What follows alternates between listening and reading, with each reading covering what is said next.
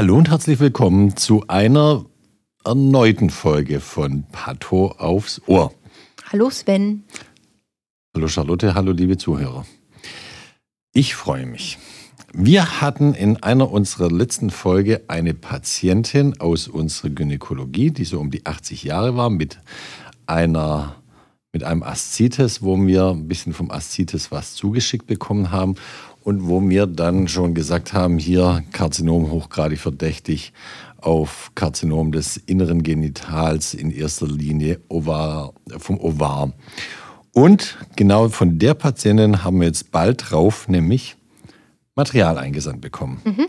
Diesmal, die Kliniker haben uns erhört, sogar mit einer klinischen Diagnose und Fragestellung, Verdacht auf Ovarialkarzinom und die Fragestellung lautet Dignität. Gut. Das ist auch schon mal was. Ja, immerhin mehr als, Ein bisschen beim, mehr als vorher, beim letzten Mal, wo sie einfach sagen, ja, hier, wir legen euch was vor die Türe, macht mal. Eingesandt wurde Adnexe rechts und der Uterus und die dazugehörige linke Adnexe. Charlotte, möchtest du uns mal grob durch den makroskopischen Befund führen? Mhm. Also als erstes eingesandt ja Adnexe rechts und da ist die Makroskopie, Adnektektomiepräparat, die Tube 5,5 cm lang, Fimbrientrichter 1,6 cm groß, Ovar 3,8 mal 2,9 mal 2,6 cm. Das Ovar auf der Schnittfläche solide weißlich, teils angedeutet, Tumorsuspekter Aspekt. Habe ich gerade das Komma mit vorgelesen? Ja, ne? Ja. Ja, das so wie ist, beim Diktieren. Ja, ja, wie beim Diktieren. Ich kriege das nicht weg. Ich mache mach immer in dem Style immer die Satzzeichen mit. Nichts bei Denken. Und du hast auch gesagt, teils, teils angedeutet, du meinst teils eingeblutet. Habe ich das echt gesagt? Ja. Also ich sag's nochmal. Das war auf der Schnittfläche teilweise solide weißlich, teilweise eingeblutet, insgesamt Tumorsuspekt. Jetzt Maße des tumorsuspekten Areals 2,4 cm, paratubar kleine bis 0,3 cm messende Auflagerung. Und weiter geht's. Das Hysterektomiepräparat mit der anhängenden Adnexe links, die Präparatoberfläche multifokal aufgerissen, zerklüftet und weißliche Auflagerung, die Portio glatt und spiegelt und insgesamt 2,4 cm durchmessend, das Endometrium flach bis 0,1 cm hoch aufgebaut, das Myometrium 1,4 cm stark und an der Vorderwand etwas knotig umgewandelt. Die linke Adnexe besteht aus einer 4 cm langen Tube, einem Fimbrintrichter von 1,1 cm und das linke Ovar ist 2 cm groß, weißlich derb, fokalzystisch, also so eine altersentsprechende Tube, äh, altersentsprechendes Ovar. So, hm. Gut, also den verdächtigen Herd haben wir auf der rechten Seite. Ja. Ovar rechts. Und das Hysterektomiepräparat. Klingt jetzt irgendwie. Das hat, hat so ein bisschen aufgerissen zur Klüfte. Das hat wahrscheinlich bei der Entnahme so ein bisschen gelitten. Es ging nicht so ganz einfach ja, raus. aber so mit den knutigen Auflagerungen. Ja. Also mal, ich bin mal gespannt, was kommt. Da muss, da muss man viel histologisieren. Gut. Vom. Gut. Wir mal, fang mal wieder an. Okay, also wir starten nochmal mit der Adnexe rechts, wo ja schon gesagt äh, wurde, dass das Ovar eine tumorsuspekte Schnittfläche zeigt. Haben wir fünf Blöcke entnommen. Das ist jetzt bei einem Ovar, was äh, knapp vier Zentimeter groß ist, äh, dann auch gut repräsentativ. Gut adäquat, ja. Genau, man will ja auch verhindern, dass man die wesentliche Stelle nicht einbettet, ja. sondern gut samplet. Wir können ja nur das sehen, was wir auch einbitten. Genau, und wenn man sicher ist, es ist Tumor, ähm, muss man sowieso repräsentativ pro Zentimeter Tumor sowieso einen Block einbetten. Genau. Also das passt dann schon. Also wir haben fünf Blöcke ähm, genommen und äh, direkt in dem Befund auch die Immunhistochemie mitverarbeitet. Wir haben gefärbt Pax 8, BT1, P16, Östrogenrezeptor, Progesteronrezeptor und P53 von einem der Blöcke. Mhm. Und wir lesen mal, was der Histologe da gesehen hat. Tube mit unauffälligem Epithel, Fimbrintrichter mit regulärer Serosa, Überkleidung, an anderen Stellen mit ausgedehnten, überwiegend soliden Infiltraten hochgradig atypischer Epithelproliferate, teils in Form papillärer, teils in Form solider Strukturen mit desmoplastischer Stromareaktion. Das sagt man schon mal ganz schön viel aus. Mhm. Die desmoplastische Stromerreaktion, die ist ein Begriff für Induktion von Bindegewebe aufgrund eines in der Umgebung wachsenden äh, malignen Tumors. Mhm. Und sonst hier so die, hier eben ein maligner epithelialer Tumor vom Wachstumsmuster beschrieben. Hier mit papillärer, teils solider Wachstumsform. Und das passt auch hier schon mal ganz gut zum Ovarialkarzinom. Mhm. Wer sich jetzt fragen sollte, wie sieht papillär aus, das sage ich immer so ein bisschen wie ein Korallenstock, also mit so hm. fingerartigen Ausstülpungen, so kann man sich das vorstellen. Fibrovaskulärer Stamm mit Epithelien außen dran. Ja. Gut, dann Gut. haben wir noch die Zytologie. Nee, also, äh, du bist. Du nee, nee, ich weiß. Nee, nee, nee, ich meine ja die zytologische so. Beschreibung des Tumors. Jetzt haben wir ja erstmal ja. so, so, von der Architektur beschrieben und von der Zytologie. Die Zellen haben wir uns genau angeguckt. Die Kerne hochgradig atypisch. Es liegen zahlreiche Mitosen vor, teilweise auch atypische Mitosen, hohe Kernpleomorphie. Und die Infiltrate befinden sich auch innerhalb des Ovars mit noch randlich dargestellten kortikalen Rindenstroma. Tumorproliferate zeigen einen Tuschekontakt. Mhm. Ist da was ergänzen, kommentieren? Äh, ja, ähm, wir haben, wenn wir Präparate zuschneiden, bei uns im Eingangslabor auch äh, Tusche in verschiedenen Farben. Und damit können wir Präparate anmalen. Also zum Beispiel können wir Resektionsränder anmalen.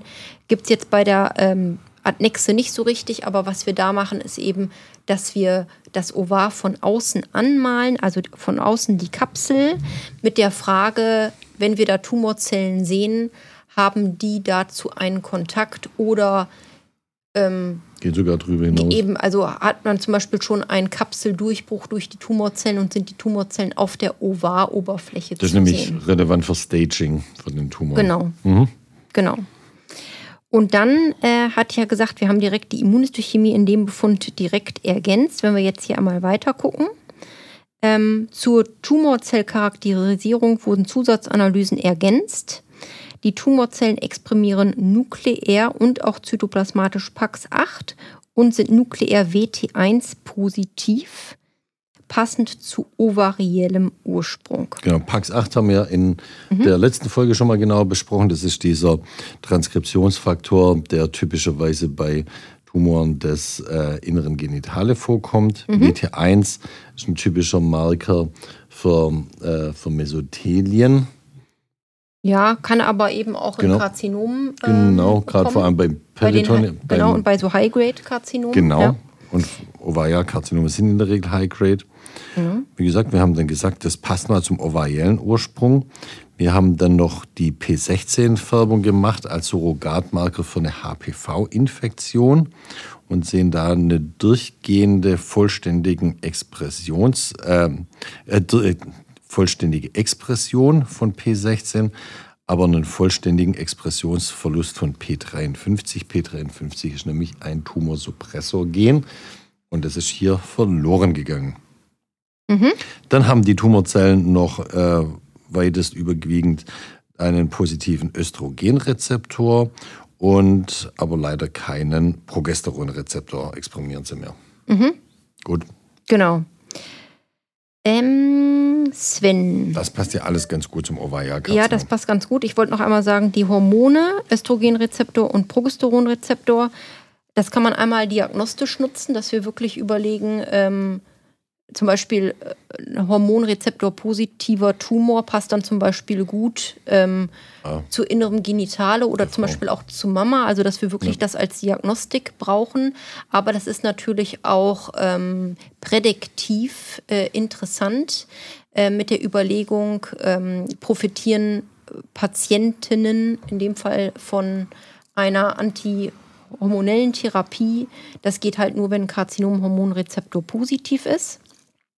Also das ist so sozusagen kann man für beides benutzen. Genau. Und dann sagtest du, P16 ist ein Surrogatmarker für HPV. Hm. Ist klar, aber ähm, in dem Fall für Ovarialkarzinom passt das ja nicht so, so richtig. Das hat man ja ähm, eher bei Cervixkarzinom.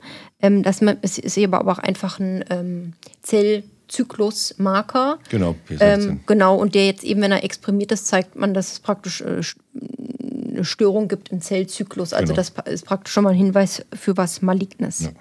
Genau. Und P53 wollte ich auch mal kurz einschieben, ist hier ja vollständig verlustig. Das zeigt eben an, ähm, dass man da eine Mutation hat. Mhm. Kann aber auch sein, inaktivierende dass es, also inaktivierende, mhm. genau. Und es kann aber auch genau das Gegenteil sein, mal, dass man eine Überexpression hat. Mhm. Das heißt, jede Zelle ist, Tumorzelle ist kräftig positiv markiert. Im Normalfall hat man, was wir sagen, ein Mosaikmuster. Das heißt, mal Zellen mit nichts oder mal mit wenig, aber nicht so richtig. Also nicht wirklich hochexprimiert, aber auch nicht negativ, sondern so ein Wischiwaschi, sag ich mal. Habe ich als Assistenzarzt auch lange gebraucht, bis ich kapiert habe, dass P53 eine aberrante Expression ist, wenn es komplett verlustig ist oder auch stark überexprimiert ist. Und die starke Überexpression kommt daher, dass es nämlich ein aberrantes Protein ist mhm. auf einmal, das dann nicht mehr richtig abgebaut wird. Genau. Gut. Genau, und diesen Immunhistochemie-Cocktail benutzen wir im Grunde immer bei Ovarialkarzinom mit der Entscheidung äh, auch Low-Grade oder High-Grade. Mhm. Ähm, nicht rein an der Zytologie machen wir das fest, sondern auch hier mit den Markern. Genau. Ich glaube, jetzt habe ich genug mich ausgelassen hier zu dem Immunisto. Alles gut. Ist ja wichtig, das zu verstehen. Gut, und dann von dem zweiten eingesandten Material Uterus und Adnexe links. Da steht erstmal Portium mit regulär geschichteten Plattenepithel, also alles gut. Im Bereich der Transformationszone Übergang in endozervikale Drüsen, teils zystisch dilatiert. Das ist altersentsprechend normal. Hier partielle unreife Plattenepithel-Metaplasie, auch ganz normal im Bereich des Myometriums finden sich ausgedehnte Infiltrate der vorab beschriebenen Tumorzellen, auch wieder einhergehend mit einer Stromadysplasie und das Vorkommen von Psammonkörperchen. Genau. Ovarialkarzinome machen oft diese ganz kleinen Kalkügelchen, die wir mhm. dann Psammonkörper, Psammomkörperchen nennen. Das Endometrium mit regulärem Stroma- und Drüsenverhältnis, altersentsprechend Endometriuminseln mit assoziierten Stroma finden sich auch innerhalb des Myometriums, also so eine Endometriosis interna. Tumorinfiltrate finden sich auch ausgedehnt parametran, hier mit Tuschekontakt, also außen dran. Tube- und Fimbrintrichter mit regulär serösem Epithel im Bereich des Ovars ausgedehnte Infiltrate der vorab beschriebenen Tumorzellen überwiegend mit papillärem Wachstum. Also wir haben in beiden Ovarien dieses High-Grade Ovarialkarzinom. Mhm. Und? Und natürlich an die Parametrien heranwachsend, auch noch von außen. Genau. Ja, und alles andere ist relativ alles entsprechend unauffällig. Und damit ja. kommen wir zur Begutachtung. Erstmal zum, zum ersten eingesandten Material Adnexe rechts. 2,4 cm messendes High-Grade seröses Ovarialkarzinom innerhalb des Ovars und des Fimbrintrichters mit Oberflächenbezug. Und zu zweitens diese, diese eingesandte, dieser eingesandte Uterus mit der linken Adnexe noch dran linkes Ovar mit einer 2 cm messenden Manifestation eines high-grade-serösen Ovarialkarzinoms unter Einschluss der Oberfläche sowie im, mit Infiltration des linken Parametriums und Infiltration des subserosalen Myometriums. Randbilden parametran links auch Nachweis im Bereich der Oberfläche. Endometrium mit Adenomyosis uteri, Ektocervix und Endocervix unauffällig, Tube und Fimbrintichter sind tumorfrei. Was vergeben wir da für eine Tumorklassifikation, Charlotte? Also in dem Fall ähm, hatten wir noch Paralleleinsendungen dazu diverse Biopsien äh, noch aus dem ähm, Douglas-Raum und Peritoneum und auch Omentum majus. Und die Zytologie haben wir auch und noch. Die Zytologie hatten wir auch. Also wir müssen alles da berücksichtigen.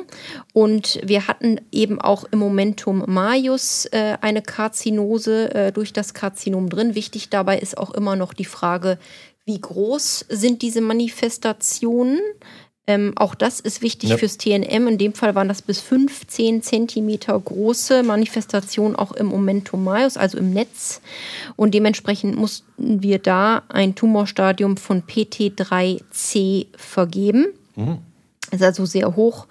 Ähm, aber tatsächlich L0 und V0, also keine ähm, Lymph- oder Hämangiosis-Karzinomatosa, keine Perineuralscheideninfiltration, also großes P kleines n 0.